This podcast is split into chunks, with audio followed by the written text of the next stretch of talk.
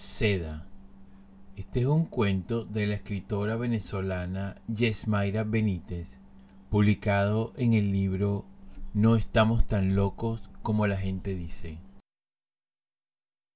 En un año, Sara consumió sus ahorros.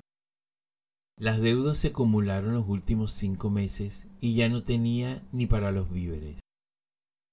Migrar a Miami con la convicción de trabajar solo en su área profesional la llevó a rechazar oportunidades de empleo.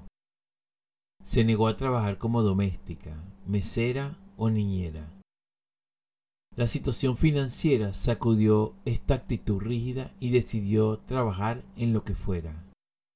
Su primo, quien le prestó para que sobreviviera, le había comentado días atrás sobre un empleo de doméstica en una de las casas donde él hacía jardinería. En ese momento no se mostró interesada, pero ahora sus opciones inmediatas eran nulas y ya no podía esperar más. Agarró el celular, abrió WhatsApp, deslizó el pulgar hacia arriba varias veces, encontró el chat y escribió. Hola primo, estoy interesada en el trabajo. Cuando pueda, pásame la información. En menos de media hora obtuvo respuesta. Hola, ya hablé con la asistente del señor Nefil. Ve mañana a las 8 de la mañana. Ya te paso la dirección. Otra cosa, la paga es buena, pero la gente es rara. Sara sintió alivio y malestar al mismo tiempo. Nunca imaginó que su búsqueda de mejor calidad de vida terminaría con ella limpiando casas. Llegó temprano y caminó hacia la parte trasera de la casa como su primo le había indicado en el último mensaje. Tocó la puerta y al poco tiempo le abrió un hombre con uniforme de chef. Ella preguntó por Mariana, la asistente del señor Nefiel, y éste le dijo, Pasa, déjame avisarle que estás aquí. Entró en silencio. La cocina de tonos blancos, grises y negros olía a condimentos recién picados, y el horno estaba en funcionamiento. En el tope vio varios bowls llenos de comida que, por la distancia, no pudo distinguir. La soledad no duró mucho. Ya viene, le aseguró el chef mientras retomaba sus labores. Una mujer alta y elegante se dirigió a ella. Hola, gracias por venir. Supongo que sabes que buscamos una doméstica. La queremos para que limpie solo el segundo piso de la casa. ¿Estás interesada en el trabajo? Sara respondió, Sí, claro. Continuó la asistente. Si haces la jornada completa y estás dispuesta a regresar mañana, el puesto es tuyo. El sueldo sería de tres mil dólares mensuales. La confusión debió notarse en su rostro. La asistente agregó, El señor Nefil es un excéntrico y pocos toleran esto. Sara recordó la advertencia del primo. En efecto, la paga superaba sus expectativas, aunque la rareza que envolvía las condiciones para obtener el empleo le pusieron la piel de gallina. Respiró y se dijo en silencio Necesito el trabajo. Mariana le indicó que la siguiera.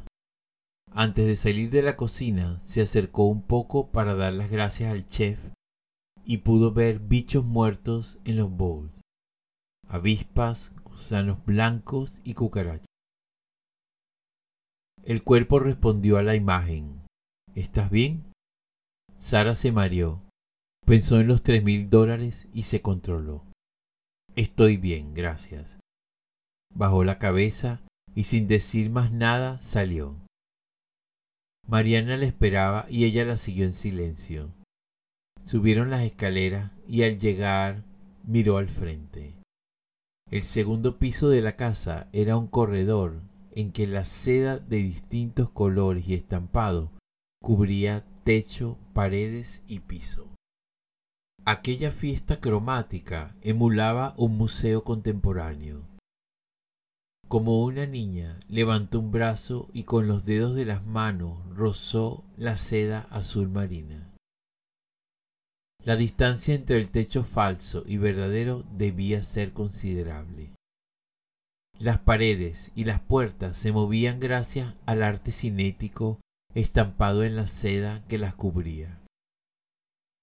Al andar escuchó hojas secas rompiéndose bajo sus zapatos.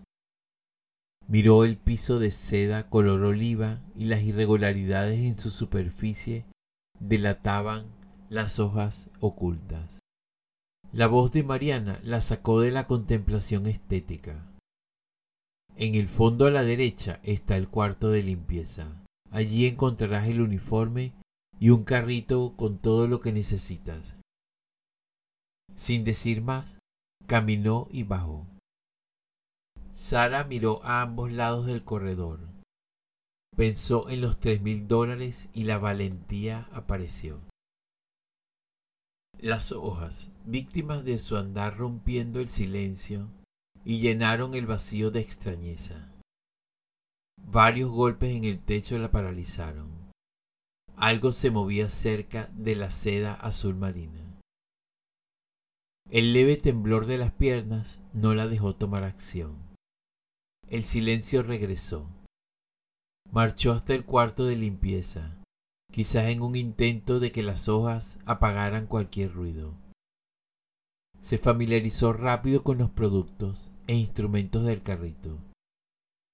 Por las aspiradoras dedujo que las habitaciones albergaban lo inusual de aquel corredor. Antes de empujar el carrito contó los pomos de las puertas, dos a la izquierda, dos a la derecha. En la primera habitación, la seda que cubría el techo, paredes y piso era de color oro. Había dos estantes para rollos de tela. Sin duda, se trataba también de seda. En un estante los rollos eran color crema y en el otro eran de distintos colores. Cerca se encontraba un mesón con tijeras de distintos tamaños. En una esquina, una bañera de cobre contenía varios metros de tela, tiñéndose de morado. En la parte más espaciosa de la habitación, un tendedero colgaba y debajo de éste había un pequeño drenaje. Luego de limpiar el taller de telas, empujó el carrito para ir a la segunda habitación. Aunque el ruido de las hojas resonaba, un movimiento arriba de su cabeza la paralizó. Algo se desplazaba y emitía sonidos simultáneos. Con la piel erizada y ganas de salir corriendo, siguió con las labores. Un pequeño bosque con seda, enredaderas, hojas dispersas, pedazos pequeños de madera y un enorme telar rudimentario llenaban la segunda habitación. Alguien había estado tejiendo lo que parecía un pedazo grande de seda color crema. El trabajo era delicado y la tela era tan lisa como las que se compran en las tiendas de telares. Cuando empujó el carrito hacia la próxima habitación, miró hacia arriba en respuesta del impulso de saber quién la estaba observando. No vio nada, pero quiso dejar todo e irse. La necesidad la mantenía en ese lugar amenazante del cual no entendía nada. Posó la mano temblorosa en el pomo. Ahora que veré, se dijo en voz baja.